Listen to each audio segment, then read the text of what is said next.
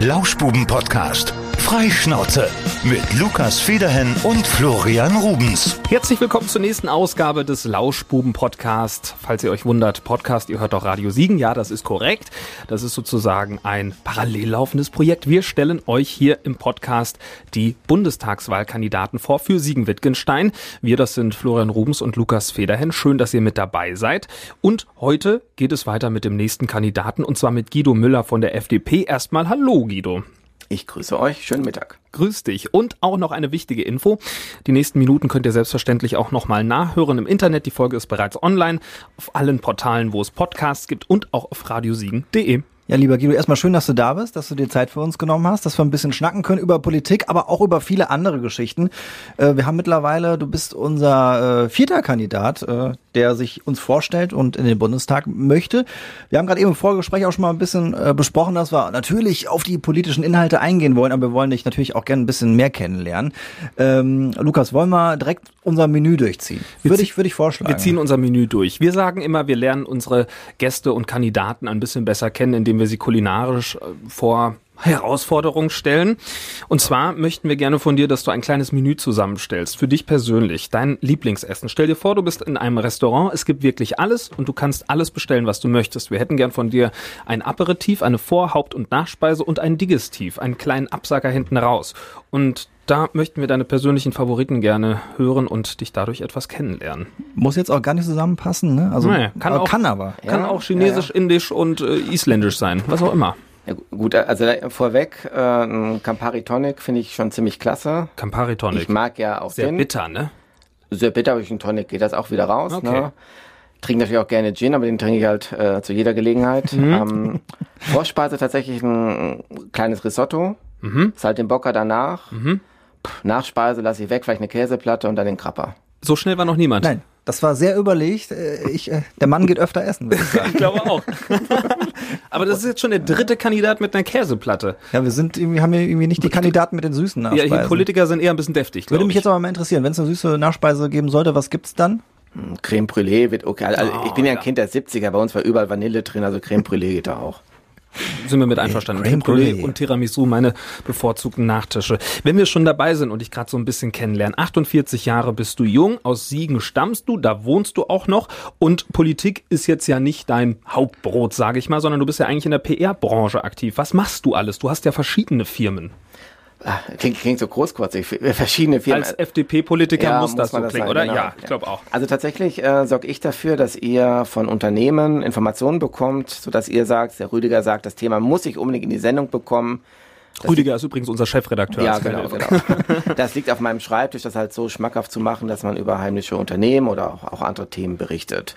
Dann bin ich einer von den drei Gesellschaftern von Bergwacht Gin, das ist der neue Siegner Gin.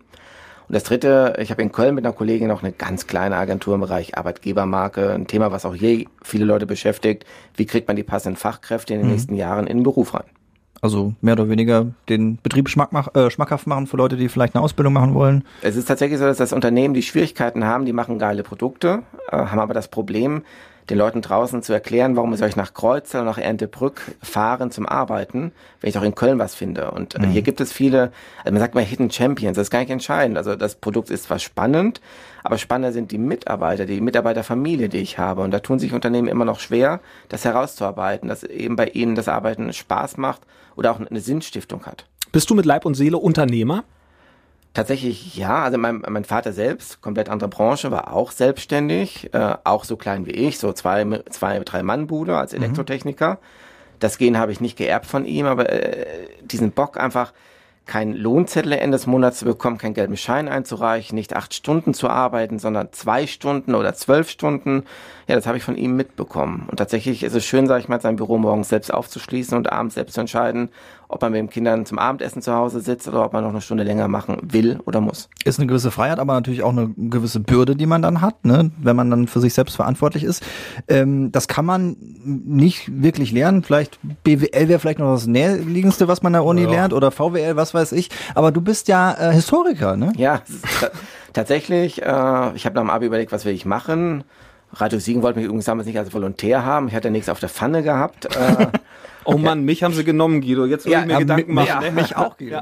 ihr, ihr, ihr, ihr merkt diesen Neid bei mir. ne? Es war eine andere Zeit damals. Da wollten das viel mehr.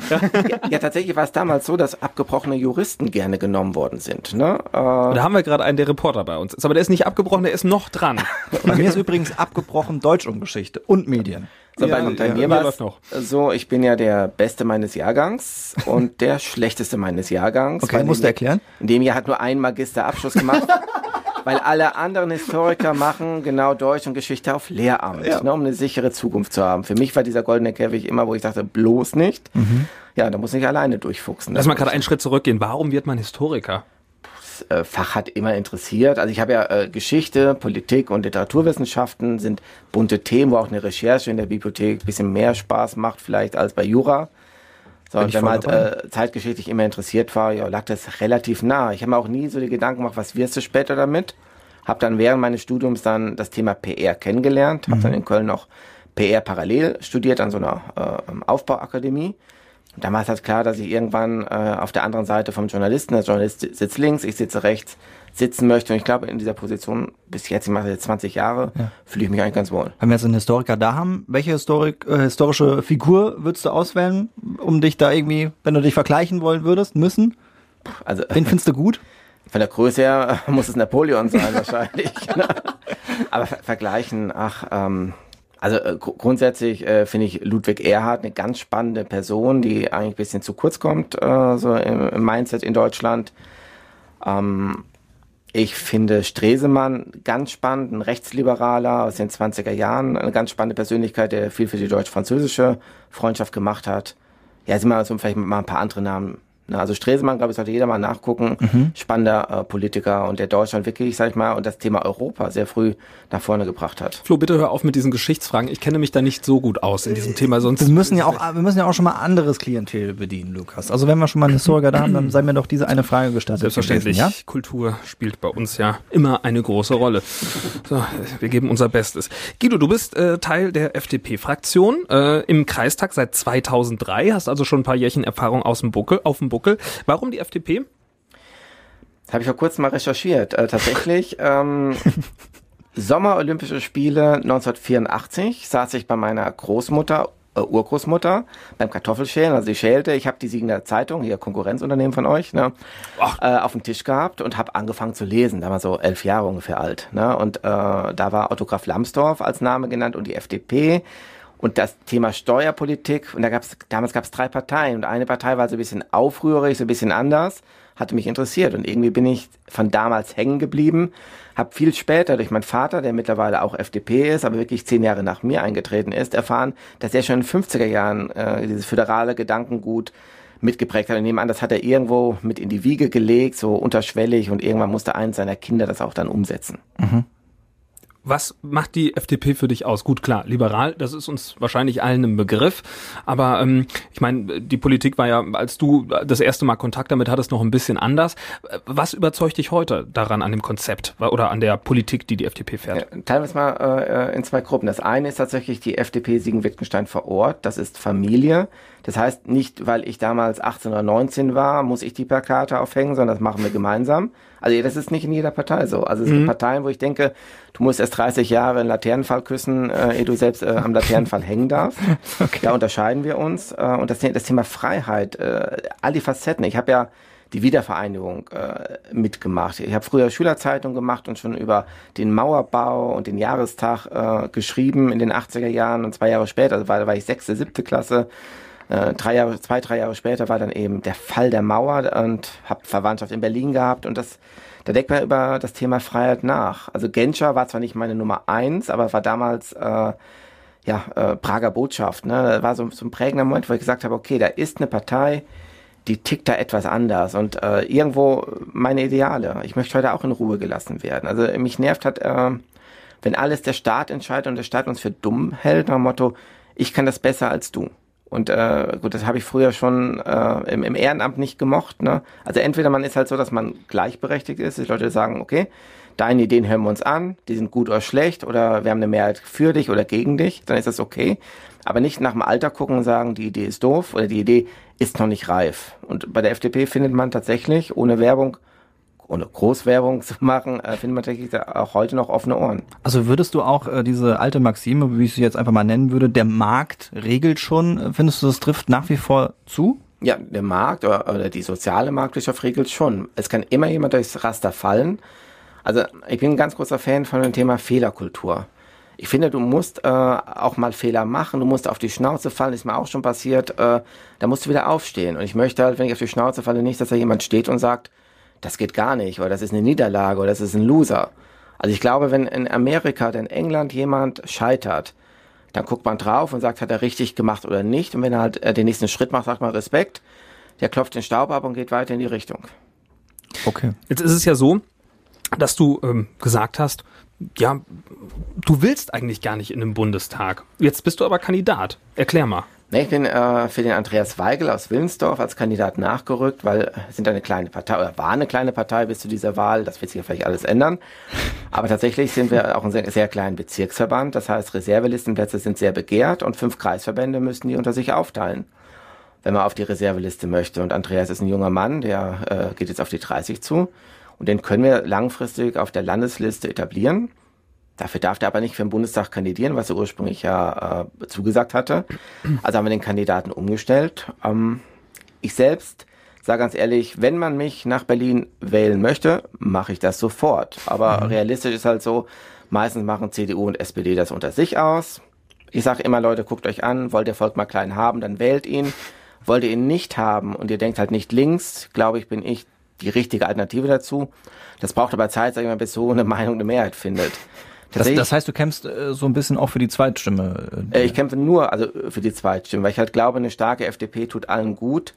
Bei mir ist der familiäre Hintergrund. Ich habe zwei kleine Kinder, sechs und vier Jahre alt. Und ich finde es halt nicht normal, dass du als Abgeordneter eine Woche in Berlin bist, mhm. eine Woche bei deiner Familie. Also wahrscheinlich müsste meine Frau pausieren äh, als Lehrerin und ich würde die Kinder mit nach Berlin nehmen.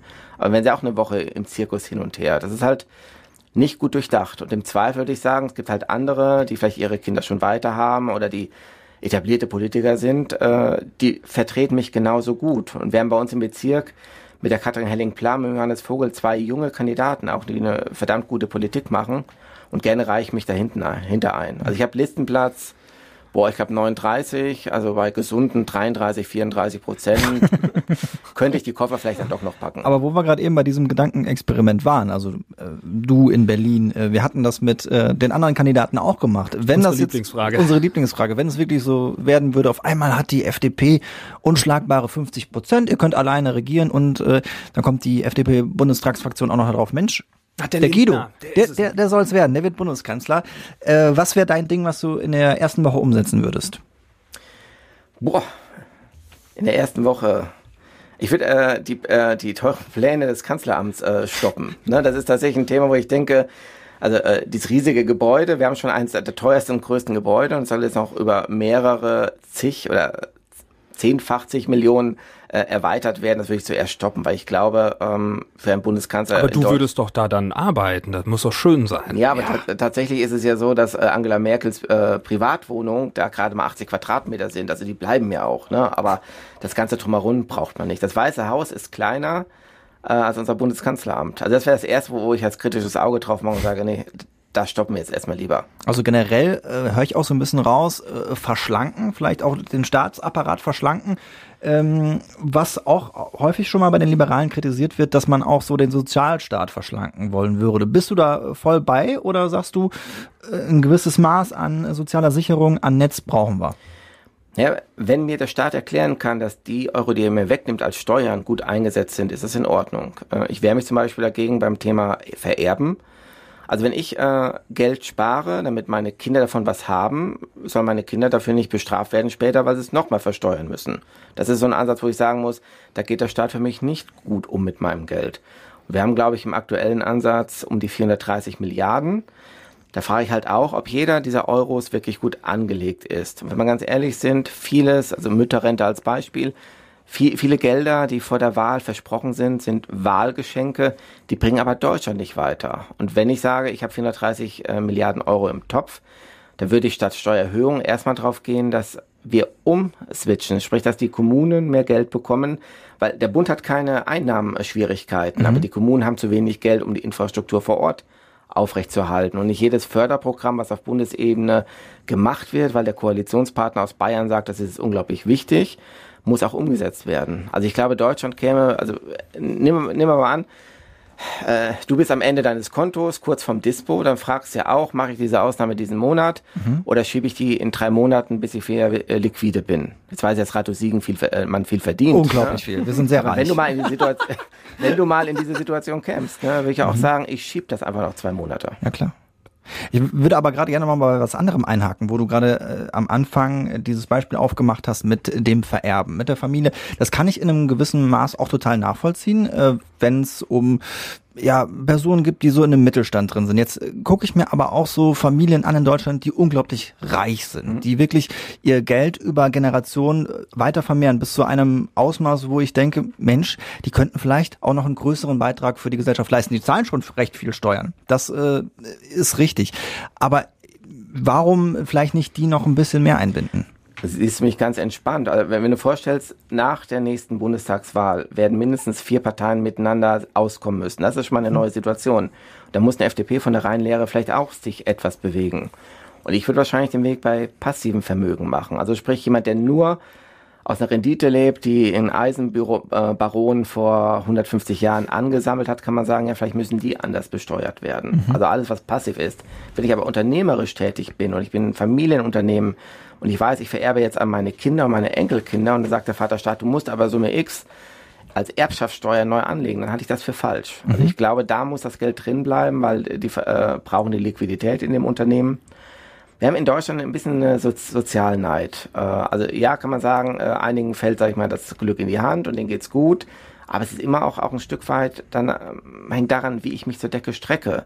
Arbeite ich mehr als siebeneinhalb oder acht Stunden, äh, spare ich mein Geld, ist auch das, das Thema Wohnen. Äh, genau, streiten wir uns ja auch immer drum. Ich bin der Meinung, privates Eigentum ist absolut sinnvoll, mhm. auch wenn das mittlerweile selbst in Siegen-Wittgenstein teuer wird. Es gibt andere, die sagen, nee, man kann doch auf Miete wohnen und äh, äh, man braucht kein Eigentum, man kann es eh nicht mehr bezahlen, aber für mich ist Eigentum ein Stück weit auch ein Beitrag gegen Altersarmut. Mhm. Eines der ganz großen Themen bei dieser Wahl ist wahrscheinlich der Klimaschutz. Man sieht es bei den Grünen, die viel Zuspruch bekommen haben.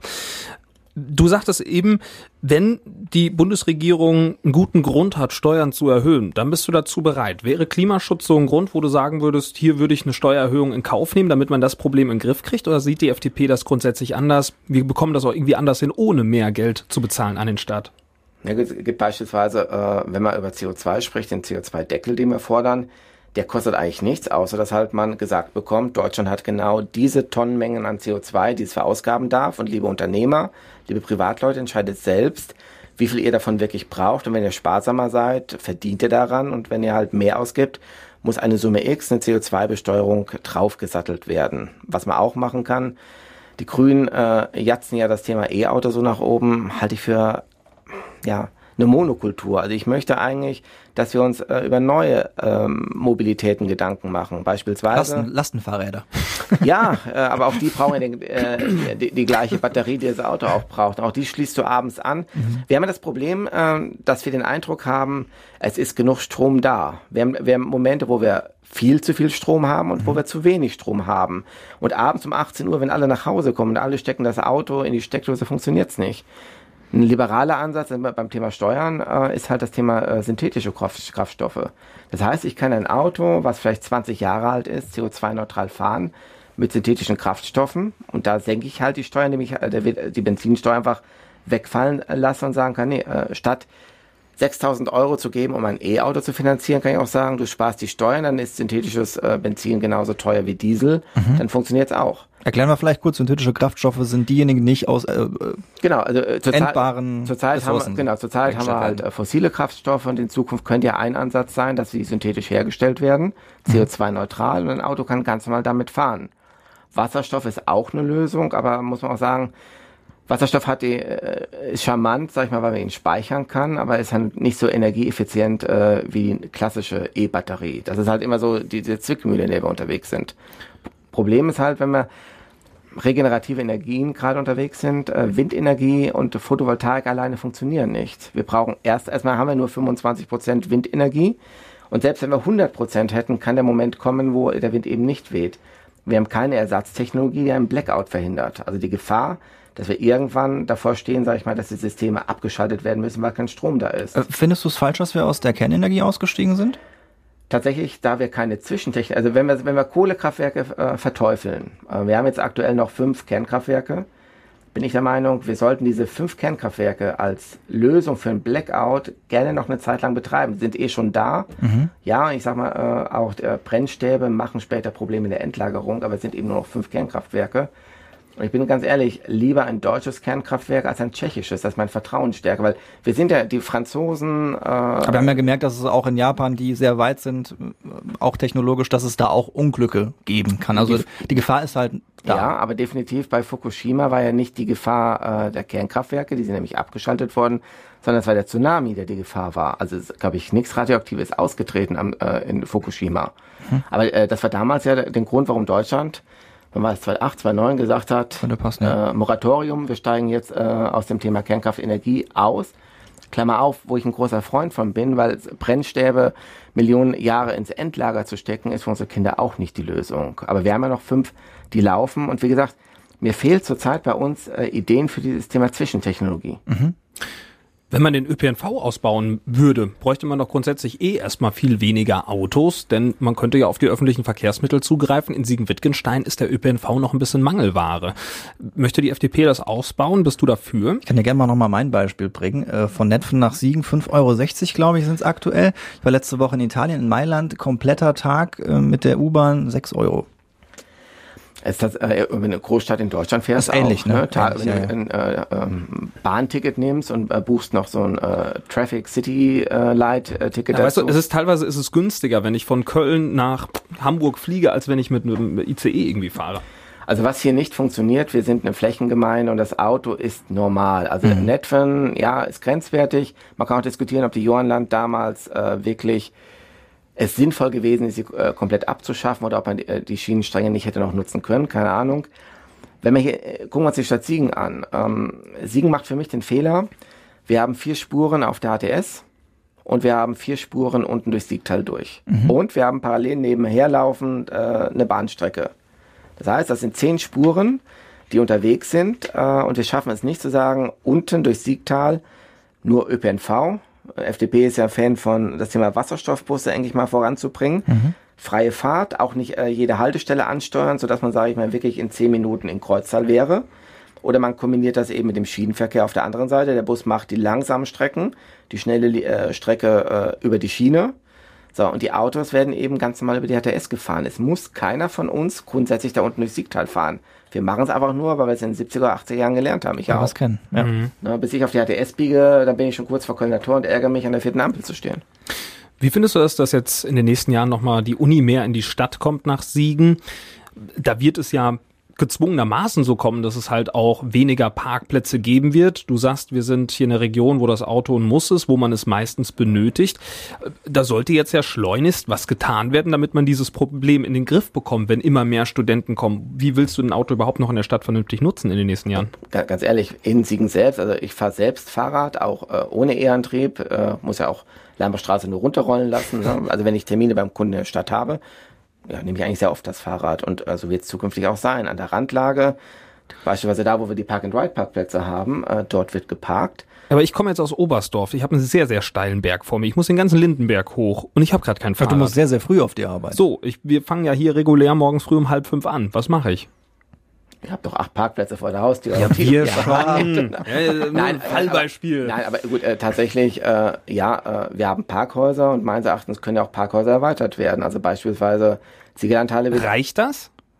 Die aktuell sagen uns ja die äh, Parkhausbetreiber hier vor Ort, die Auslastung ist in Ordnung ne, und sie sind nicht übervoll. Also tatsächlich im Parkhaus habe ich in Siegen jetzt mal Weihnachten außen vor gelassen, Weihnachtsmarkt oder so, noch nie die Probleme hat, im Parkhaus zu parken. Ich bin aber auch wahrscheinlich ähnlich bequem wie du. Ich möchte ja. gerne vor dem Gebäude parken und die Parkplätze fehlen natürlich. Also das, ich finde, also werden äh, wahrscheinlich ja auch noch weniger werden jetzt mit Uni in die Stadt. Also das ist ja ein gewaltiges Projekt. Also das, das, das stimmt. Aber, äh, tatsächlich wirst du irgendwann merken, dass es gar nicht so unangenehm ist. Also wenn du mal, ihr macht, wir machen ja gerade einen Podcast hier, äh, wenn du auf der Straße unterwegs bist, ich höre Podcast äh, immer ohne Kopfhörer. Mhm. Sobald ich an der Hauptstraße bin, merke ich erstmal, wie laut der Straßenverkehr ist, dass ich mit meiner Lautstärke gar nicht mehr klarkomme. Das ist mit Sicherheit eine gute Geschichte, würde ich dir recht geben. Aber mit dem ÖPNV, den wir momentan in Siegen-Wittgenstein haben und gerade für die Leute, die nicht Siegen-Innenstadt wohnen, sondern vielleicht wie ich, gut, ich sag mal Oberstdorf, das ist noch human, aber der Floh, Ilgershausen. Also es ist ja wirklich ja. im Hinterland gerade und da musst du erstmal hinkommen. Also es ist doch eigentlich, muss der ÖPNV doch wirklich einen massiven Wandel hier in unserer ländlichen ländlichen Region erfahren. Gut, Elgershausen, nein. Äh, also da könnten wir auch gerade noch über den Straßenausbau sprechen. kommen wir bestimmt gleich hin. Aber gut, äh, mal ganz ehrlich, in Elgershausen, du wirst das Auto weiterhin brauchen, fertig. Und du wirst es wahrscheinlich bis Nepfen brauchen, äh, um umzusteigen, oder du wirst es sagen, bis Weinau brauchen. Da muss man halt Parkmöglichkeiten machen. Aber dann auf dem E-Bike umzusteigen, finde ich jetzt nicht das Drama. Ich fahre ja auch gerne Auto. Ich auch. Aber das kostet doch auch Zeit ohne Ende, wenn ich das mache. Das Autofahren oder das Nein, das Autofahren nicht, aber das Umsteigen. Ich sag mal, wenn ich ja. dann, wenn ich mir überlege, dass ich äh, als, als Florian jetzt von Oelgershausen erstmal nach Weidenau fahren muss oder nach Netfen im Auto, dann warte ich da auf meinen Bus oder auf meinen Zug, was auch immer, und äh, muss dann nachher nochmal mit dem E-Bike weiterfahren. Die Strecke hätte ich mit dem Auto ja vermutlich irgendwie in der Hälfte oder im Drittel der Zeit ja. erreicht. Dann äh, kannst du zu Recht sagen, ich brauche das Auto, um meinen Arbeitsplatz zu erreichen, und die FDP wird sagen, Respekt, Anerkennung, du brauchst das Auto, also fahr es einfach. Guido, warum willst du den ÖPNV nicht ausbauen? Was willst du, äh, äh, du, du kennst nicht die Bushaltestellen in Irgershausen, oder? da gibt's ja nur einen. So, das ist, ist, der, ist der Punkt. Also du wirst in dieser Flächengemeinde äh, den Bus durch Irgershausen nicht, wer fährt am Tag viermal? Ich glaube eher so zweimal. Okay, also wirklich? Ja, also ich gucke da nicht so häufig drauf. Ich bin kein Busfahrer. Das mach, ja, aber du, du wirst ihn äh, nicht äh, höher getrieben bekommen. Tatsächlich wirst du äh, Autofahrer sein, aber du kannst ja an der Stadtperipherie, also ich stimme euch zu, ja, es ist doof umzusteigen mhm. und dann weiterzufahren. So, da muss halt sagen, ich muss morgens um sechs hier die Nachrichten sprechen bei Radio Siegen, freie Fahrt, fahr durch. Aber wir fahren ja viele, äh, das Kind zum Turnen, äh, die ja. Mutter zum Einkaufen, keine Ahnung, wo man sagen muss macht das alles Sinn. Ne? Also da kann man schon reduzieren. So ein bisschen Selbstverantwortung. Ich muss mich auch ein bisschen entschuldigen. Ich glaube, wir klagen hier sehr auf einem hohen Niveau. Wenn wir jetzt mal an unsere Wittgensteiner Zeitgenossen denken, noch das Problem weg. ist noch ein bisschen größer. Willst du auf die Route zu sprechen Ich kommen? möchte gerne über die Route 57 sprechen. Eins meiner absoluten ja. Lieblingsthemen. Es sorgt immer für Gesprächsbedarf. Da kochen die Emotionen hoch. Guido Müller von der FDP sagt, die müssen wir voranbringen. Falls ihr euch fragt, worüber sprechen die ja eigentlich? Wir sind gerade hier beim Lauschbuben-Podcast, gleichzeitig auch bei Radio Siegen. Schön, dass ihr mit dabei seid. Florian Lu Rubens und Lukas Federhen. Wir sprechen mit Guido Müller von der FDP-Fraktion, Bundestagswahlkandidat. Wenn ihr die letzten Minuten gerne nochmal nachhören möchtet, geht das über Radio Siegen und jetzt sind wir gerade bei der Route 57 angekommen. Du das sagst, muss gemacht werden. Genau, ganz kurz noch, das ist die Ortsumgehungskette von Kreuztal bis, ich glaube, bis nach Hessen rein soll es ja verlängert werden sogar noch, ist äh, immer mal wieder unterbrochen worden. Da gab es ökologische Bedenken, Finanzierung. Wie stehst du dazu? Ich bin ab früher als Student gearbeitet in Bad Berleburg beim Partyservice. So, Erntezeit, äh, eine Katastrophe. Du fährst permanent hinterm Trecker her, du kannst ja nicht überholen da oben. Mhm. Du brauchst dann für die Strecke nach Bad Berleburg ungelogen anderthalb Stunden. Realistisch. 39 Kilometer ungefähr, ne? Ähm, also Route 57 und das ist ja auch nicht, was so äh, die Naturfreunde 57 immer behaupten, dass da eine Highway durchgebaut wird. Es geht um die Erweiterung um eine weitere Spur und ich finde 40.000 Menschen im Wittgenstein haben das Recht, dass sie genauso gut angeschlossen sind wie wir. Was würde das für eine Zeitersparnis bringen, wenn man diese Straße bauen würde? Ich hau jetzt mal raus, 15 Minuten, 20 Minuten. Muss ja noch Dreis Tiefenbach das Nadelöhr, aber mhm, 15 ja. Minuten, glaube ich, kannst du auf der gesamten Strecke, wenn du auch unten durch, gut durchkommst, schon einsparen. Das heißt, du bist auch nicht für Tempolimit. Nee, äh, bei Thema Tempolimit, äh, gut, Landstraßen ist ein äh, Thema. Äh, auf Autobahn sage ich dir, äh, 2030 sind wir froh, wenn wir 130 fahren dürfen. Dann kommt das autonome Fahren. Und der Sensor, der dann verbaut wird, entscheidet, wie schnell du fahren darfst. Nee, der Lukas hat schon Angst. Ja, ich mag Autobahnen. Ja, aber, ohne äh, Baustellen. Äh, genau, aber letztendlich äh, ein Sensor muss ja reagieren und dann wird irgendwann ein TÜV sagen, der Sensor reagiert so schnell, lieber Lukas Federhen, du darfst 130 fahren, sonst kann der dich nicht einfangen. Ja, ja, da sprechen wir nochmal drüber irgendwann. Ja. Also 2030 sind wir wieder auf Sendung hier. Okay. Dann ich aber nicht mal als Kandidat, hoffe ich. Ne? Genau. Ach, wer weiß das. Ähm, äh, äh, sind wir schon bei Route 57 durch? Nein, nee, nein. Gut, also letzt, letztendlich, äh, man muss ja auch nicht tun, so tun, dass das äh, Wittgenstein so ein Natur-Disneyland ist. Mhm.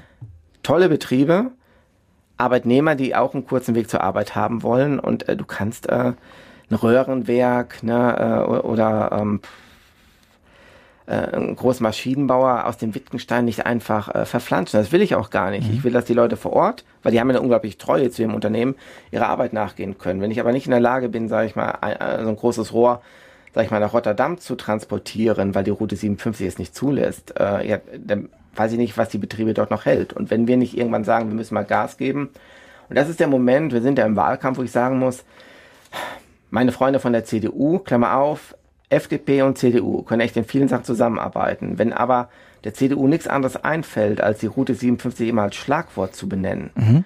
dann ist das schon ein Problem, weil äh, seit 94, seit 95 ungefähr ist dieses Thema besetzt. Ähm, jetzt sind wir äh, so weit, dass man glaubt, äh, dass diese kommen könnte. Es passiert trotzdem nichts. Kein Zentimeter ist seit den 90er Jahren gebaut worden. Was hindert die Leute dran? Dass wir nicht genug Gehör finden in Berlin. In Berlin äh, glaubt man ja auch, das Siegerland ist Sauerland, hier geht man wandern. Aber wir sind eben die größte Industrieregion in NRW. Das kapieren die äh, im Rheinland und in dem Ruhrgebiet auch nicht. Und ganz ehrlich, das liegt auch daran, dass unsere Volksvertreter in Berlin vielleicht nicht laut genug sind bei dem Thema. Ich habe den Eindruck, in Baden-Württemberg geht das ruckzuck, äh, wenn die Industrie was möchte. Fünf Jahre später gibt es eine Ortsumgehung. Und wir schaffen es nicht. Also zurzeit streiten wir uns, ob ein Pferdestall äh, äh, dort oben in Buschhütten stehen bleibt oder Ausgleichsflächen bekommt. Das kann man nicht in drei Monaten entscheiden. Das diskutieren wir in fünf Jahren. So, ja. Also wir werden wahrscheinlich bei der nächsten und übernächsten Bundestagswahl genau vor dem gleichen Thema stehen und irgendwann hat man den Eindruck, dass man hier diese Wertschätzung in Südwestfalen nicht hat. Und du sagst ja auch gleichzeitig, dass die Region Siegen-Wittgenstein es irgendwie schaffen muss, junge Menschen davon abzuhalten, in die großen Städte zu gehen. Was kann man da noch gegen tun, dass die ganzen Leute, die ganzen jungen Leute vor allem abwandern, vielleicht in die Metropolen oder in besser ausgebaute Städte in Sachen Infrastruktur? Was, was hält junge Leute hier in der Region? Es ist ja nicht nur eine Route 57. Ja, tatsächlich, äh, jeder muss mal weg aus Siegen, fertig, oder aus Siegen-Wittgenstein. Du musst aber den Kontakt halten, weil in dem Moment, äh, du, du haust dann irgendwie mit 27 nach dem Studium oder mit äh, 18, 19 nach der Ausbildung ab, findest Köln, Frankfurt alles toll. Irgendwann lernst du deine Frau oder deinen Mann kennen, irgendwann hast du Kinder oder was anderes, ne, und sagst dir auf einmal, oh, ich kann mir diese teure Stadt nicht leisten. Du wohnst ja nicht in äh, Frankfurt Innenstadt, du wohnst dann keiner Eschborn. Das ist deine Ecke. Genau, ja, musst du gerade überlegen. wohnst etwas draußen auf äh, gefühlt 70 Quadratmeter, äh, mhm. sündhaft teure Mieten, äh, kein Familienanschluss. Also heißt, wenn deine Kinder krank sind, musst du zu Hause bleiben, Oma, Opa sind nicht da. Und das ist der Moment, wo einfach Siegen-Wittgenstein laut sein muss und sagen muss, es gibt eine Alternative. Es gibt viele Berufe, mhm. Pflegeberufe, äh, technische Berufe, wo man sagen kann, kommt doch bitte zurück. Und diese Leute musst du halt im richtigen Moment finden, bevor sie immobil werden, sich halt eine, das, das kleine Reihenhäuschen in Eschborn zulegen ne, und dann sagen, jetzt bin ich erstmal hier äh, gefangen und gefesselt. Also sprich so mit 32, 33 bin ich ungefähr auch zurückgekommen, ist genau der, der Moment, wo man sagen kann, wo man das auch anders wertschätzt hier, inklusive der Natur und den Chancen, die du ja auch hast. Wo Aber hast du dich hin verschlagen? Ganz kurz. Rein also äh, Frankfurt, Bonn, Berlin, Düsseldorf. So sind hm. einige Städte. Schon ein bisschen was gesehen. Ähm, auf der anderen Seite, wo du gerade sagst, in diesem Alter muss man die Leute kriegen. Jetzt ist es zwar immer noch vielleicht besser als in, in, in Frankfurt oder in Köln oder in anderen Metropolen, aber man muss ja auch bei uns sehen, ich bin gerade in dem Alter, ich halte die Augen offen, gucke nach Grundstücken, gucke nach Häusern, aber es ist unglaublich schwierig geworden. Also die Preise sind ja explodiert. Ist ja der Wahnsinn. Ja. Also was kann, was kann man da vielleicht auch noch von der Politik machen? Hm. Äh, äh, Standards senken ist das eine. Grunderwerbsteuer, für mich eine der unnötigsten Steuern. Das heißt, ich kaufe mir ein privates Haus. Und der Staat sagt, und weil du dir ein Haus kaufst, zahlst du 6,5 Prozent. Das wäre ein Argument zu sagen, also wo wir gerade die Baustoffpreise so hoch haben, mhm. wir setzen mal auf. Übrigens macht die FDP Siegen-Wittgenstein genau dazu aktuellen Antrag zum nächsten Landesparteitag. Nächstes Jahr stehen ja auch in NRW die Wahlen an, wo man auch sagen kann, lasst uns wenigstens reduzieren oder mal für ein Jahr aussetzen. Und das ist ein, also nur für die Private, nicht für jemand, der kommerziell damit handelt. Das mhm. wäre ein Ansatz, Standard senken. Ein Haus muss nicht zigfach gedämmt sein, dreifach Verglasung haben für ein altes Gebäude übrigens auch gar nicht gut. Also die Holländer machen das tatsächlich so, dass die ihre klassischen Standards gesenkt haben und dadurch deutlich günstiger geworden sind. In Deutschland schaffen wir es aber nicht. Wir können selbst Sozialbauten, selbst wenn der Kreis mit seinen äh, Genossenschaften Sozialbauten bauen möchte, äh, winkt der ab und sagt, das können wir gar nicht finanzieren, um das so günstig zu bauen, dass wir, sag ich mal, 5,50 äh, Euro oder 6,50 Euro als Miete durchhalten können. Also wir müssen vielleicht die Standards senken und bei dir, also ich würde ehrlich mal umgucken, also wenn ich so in den Abend schon Flyers verteile, wie viele Häuser in Siegen Mitte mhm. leer stehen, wo man weiß, okay, man weiß, vielleicht wissen die Erben nichts damit äh, oder derjenige ist im Altenheim und will sich noch nicht trennen. Ne? Aber, Aber ich muss hier nochmal spazieren. Ja, man merkt den Häusern an, es, es gibt Gebäude und du hast hm. recht. Äh, also ich habe jetzt äh, 2017 meine zweite, also ich hatte erst eine Wohnung gehabt, 2017 ein Haus gekauft, hatte echt noch finanziell auch Glück gehabt mit der Immobilie. Ähm, Hast du einen bestehend, also nicht neu gebaut? Nicht neu gebaut, will, will, ich sowieso nicht. Also ich sag mal, ihr habt gerade hier, wenn man ein bisschen urban denkt, bisschen innerstädtisch wohnen möchte, ich würde Ihnen empfehlen, guckt euch die Hammerhütte hinten an. Tolles Quartier, bis auf den dritten Weg. Mhm. Äh, ein tolles Quartier da hinten und tatsächlich, äh, da gibt es auch Leerstand. Man muss sich mal so ein Schieferhäuschen auch mal schön denken, vielleicht auch so eine vergilbte Fassade mal abnehmen und auf einmal entdeckt man innerstädtisch, fußläufig zum Apollo, zum Kino etc.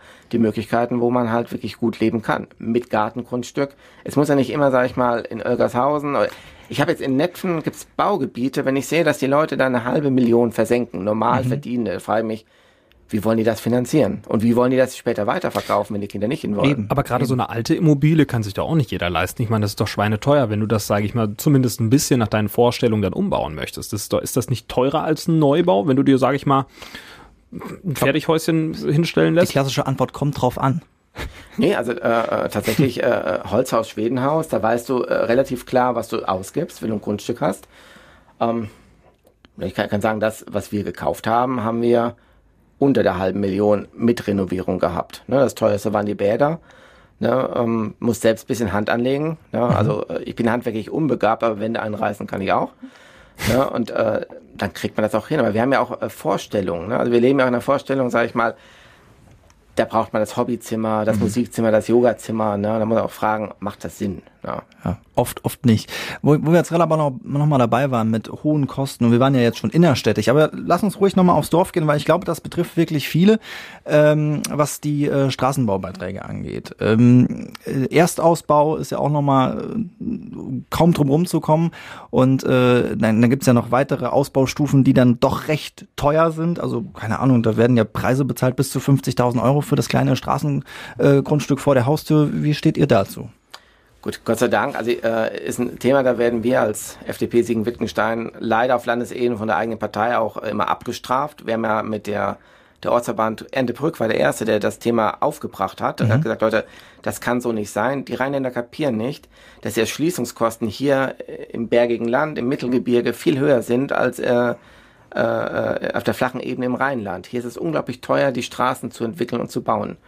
Deswegen sagen wir, die KG-Beiträge müssen abgeschafft werden. Es gibt das Modell in Rhein, äh, Rheinland-Pfalz beispielsweise, dass die einfach jährlich gezahlt werden. Du zahlst jedes Jahr eine Gebühr äh, für den Straßenabtrag und die Kommune ist verpflichtet, dieses Geld auch so anzulegen, dass sie nach 20 oder 25 Jahren diese Straßen wieder in Gang setzen. Mhm. Bei uns hat man eben, weil man sich nicht getraut hatte, irgendwann zu erheben, das immer weiter geschoben und geschoben.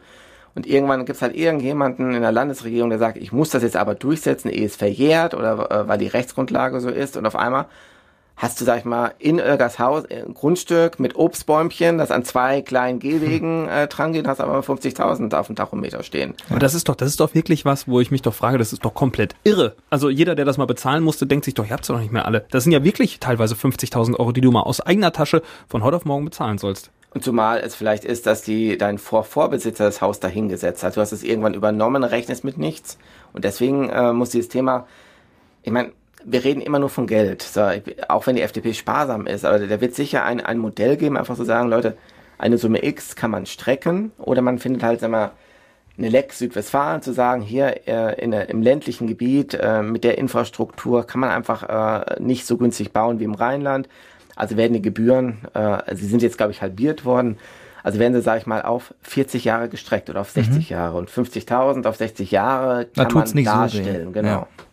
Aber ich, ich sehe es auch gerade bei, bei den Älteren, ne? wenn die ihr kleines Häuschen haben und müssen dann noch äh, diese Gebühren gerade bezahlen, die können teilweise ihre Häuser nicht halten. Das ist schon, glaube ich. Ähm, ja, du denkst einfach, das ist deine Altersvorsorge und dann äh, ist, ist es weg. Das ist schon teilweise sehr dramatisch. Mhm. Wobei natürlich auch da viel Angst und Bange gemacht werden. Also gerade die Sozialdemokraten sind ja, haben das Thema ja für sich entdeckt, gerade aus der Regierung raus, haben über 40 Jahre Regierungsverantwortung das Thema nie angepackt. Gerade zwei Jahre aus der Regierung raus äh, wird zum Wahlkampfthema. So, und letztendlich muss einfach den Leuten auch den Mut geben zu sagen, so schnell klagt euch keiner aus dem Haus raus und bin auch der Meinung, macht nur genug Druck und die Politik reagiert. Aber da sind wir auch wieder beim Thema Südwestfalen muss echt lauter werden damit, sag ich mal, man äh, an Rhein und Ruhr uns hört. Das ist ein echtes Problem, sag ich mal, dass man Südwestfalen immer so abtut und gar nicht erkennt, dass wir der Wirtschaftsmotor sind. Und dass hier eben, sag, wer, sind wir zu leise? Wir, wir sind ja definitiv, also unsere Vertreter, äh, guck dir an, wer uns im Parlamenten vertritt. Und jetzt stellen wir von einem von den Vertretern vor, dass er eine laute Rede hält im Parlament. Ich kenne keinen. Deswegen möchtest du jetzt in den Bundestag. Naja, oder zumindest jemand, der auch laut ist. Ich glaube einfach mal, dass das, äh, wir vielleicht auch mal nach, das war jetzt Volkmar Klein im Bundestag 2009, keine ja. Ahnung, dass man einfach mal den Mut aufbringen muss, zu sagen muss, neue Besen kehren gut. Sag doch mal, warum sollte man dich wählen? Ich glaube, ich bin in meiner eigenen Partei äh, so weit locker, äh, dass ich mich nicht so einfangen lasse. Es ist ja kein Geheimnis, dass Christian Lindner und ich nicht immer Buddies sind. Ne, und unser Kreisverband ist auch einer, der auf Landesebene, da hält man schon mal die Luft an, wenn wir ans Mikrofon gehen, weil wir einfach ein bisschen anders ticken. Das ist aber auch der Freiheit, also der Freigeist in uns drin. In welche, ähm, in welche Richtung tickt ihr denn anders? Ne, es ist äh, beispielsweise das Thema KAG. Ne? Äh, da waren wir die, äh, der Andreas Weigel, der es damals vorgebracht hat. Er wollte ja Karriere machen, also ist äh, schon riskant. Mhm. Hat dieses Thema gebracht. Gut, wir haben mit 40 zu 60 Prozent verloren, ne, weil wir eben weniger Mitglieder als in der Delegiertenversammlung haben. Mhm. Äh, ich selbst saß ja bis jetzt äh, jahrelang im Landesvorstand.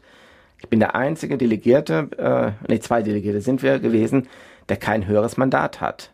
Und ganz ehrlich, wenn, du da nur Delegierte sitzen hast, wie Lemminge, die sagen, du wirst in der Partei leider immer nur was, wenn du irgendwo dich anpassen kannst. Mhm. So, und ich glaube, ich passe mich nicht an und ich glaube, das passt für Siegen Wittgenstein ganz gut. Hm. Gut, vielleicht habe ich deswegen auch einen schlechten Listenplatz, fällt mir gerade ein. Ne? okay, also anders sein kann gut sein, kann aber auch schlecht sein. Leider. Das ist ganz schön kompliziert. Ich wollte eben noch fragen, als wir über Wittgenstein sprachen, stimmt das, dass du auch äh, Wittgensteiner äh, Wurzeln hast, ein bisschen zumindest? Ja, äh, Historiker, ne, da hat man ja viel Zeit. Äh, tatsächlich, äh, die ältesten Spuren, äh, die man mit meiner DNA in Verbindung bringt, ist Feudinger Hütte. Das ist 1520. Es muss jemand über Finnland, Oldenburg, kurzfristig mal nach Feudinger Hütte gegangen sein. Die Frau, äh, die dann seinen Nachwuchs bekommen hat, trägt auch nicht seinen Namen. Das muss also jetzt nicht so eine ewige oh, Verbindung oh, oh, oh, gewesen sein. Aber äh, Kirchenbücher Feuding sind ja komplett digitalisiert, deswegen findet man da leicht etwas. Also die ältesten Spuren 1520 in Feudinger Hütte und der älteste Müller, boah, ich glaube 1550, 1560 in Wilgersdorf. War der dann auch klassischerweise ein Müller? Hat nee, Kastenbauer, Tagelöhner. Bergmann, das ist so keine Prinzen, ne? nicht mal ein Müller. Ne? Äh, Guido, was ich noch ganz interessant fand, hm, ich habe dich leider noch nicht auf der Bühne sehen können, aber das ist ja auch ein Teil deines privaten, in Anführungsstrichen, Lebens. Du bist als äh, Künstler Guido Fliege unterwegs, als Kabarettist. Das heißt, du nimmst dich sozusagen selbst aufs Korn. Als Kabarettist, ich meine, Politik, das ist ja dein Steckenpferd dann vermutlich. Nein, äh, also tatsächlich habe ich es mal versucht, Witze zu machen und ich habe irgendwann einen Witz über Grüne gemacht, dann habe ich auf einmal auf der Bühne gemerkt, ich kam mir vor äh, wie im Wahlkampf das passt einfach nicht. Also äh, ich, äh, ich bin. Bist du da nicht mehr Comedian als Kabarettist? Ja, ich würde sagen, Komiker trifft am allerbesten. Komiker Aha. mit K, also nicht Co äh, Comedian, ja. trifft eigentlich ganz gut. Also ich mache, ich moderiere die äh, Siegen Kabarett Night und habe so eine schon ziemlich schräge Weihnachtsshow einmal im Jahr im Lütz. Äh, ja, da tobt man sich aus. Äh, ich glaube, mit dem Mundwerk geht bei mir ganz gut. Äh, aber tatsächlich so, so äh, politische Inhalte, das ist, äh, fällt mir schwer. Ich habe mhm. so angefangen. Also erste Kabarettgruppe hieß Nur Fliegen sind schöner.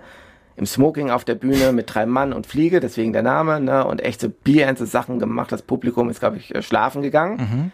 Ja, hat dann noch nicht mal gereicht, dass Arte uns äh, spannend fand oder so. Das haben wir schnell eingestampft. Ich bin dann äh, Comedy äh, aktiv gewesen mit Bolko und Fliege weil ich bin genauso spießig auf die Bühne gegangen und er komplett anders und diese Kombination hat das Publikum dann zum Lachen gebracht.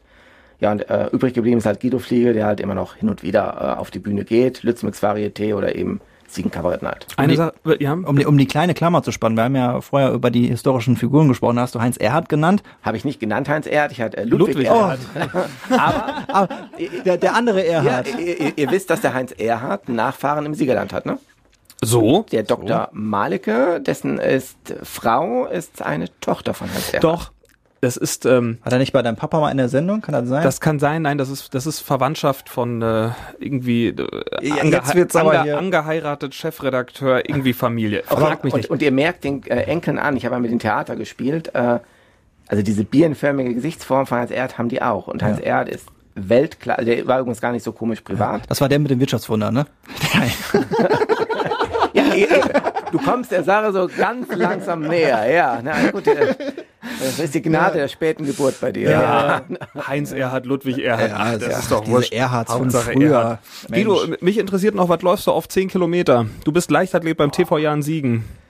Also ich habe mal, äh, ich bin ja Dreispringer gewesen, ne? äh, fünffacher Westfalenmeister. Äh, als klein. Wann? Äh, ja, das, den letzten Titel habe ich tatsächlich äh, 98, 99 mal gehabt. Das ist ja noch gar nicht so lange her. nee, ich Naja, bin dieses auch, Jahrtausend war es nicht. Ne. Es- Ich bin auch deutscher Vizemeister äh, Im- im, im Dreisprung der Senioren bei zwei Teilnehmern. Das war Das ist ähnlich wie dein ja Abschluss an der genau, Uni, ne? leider. Ja, das war mein Karriereende mit 35, wo ich dann gesagt, ich musste äh, scheiß Zeitplan morgens Erfurt 8:30 Uhr, ja die beste Zeit, wo mit deinem Körper in Wallung zu kommen.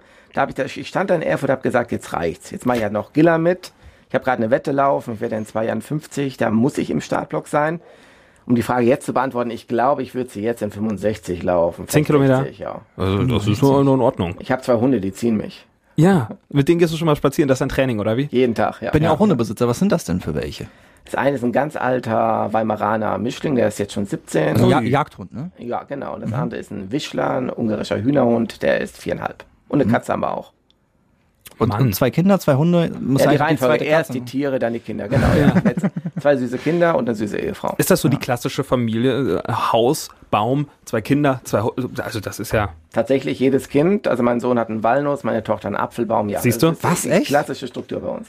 Ja, Der Wahnsinn. Ist das, äh, bist du so jemand, der dann auch so wirklich die klassische Familie, wie sie existiert, auch sagen wir mal, bevorzugt? Also zeitlich wahrscheinlich wird meine Frau sagen nein, aber äh, ich habe tatsächlich äh, eine glückliche Kindheit gehabt und einen, einen tollen Draht zu meinen Eltern.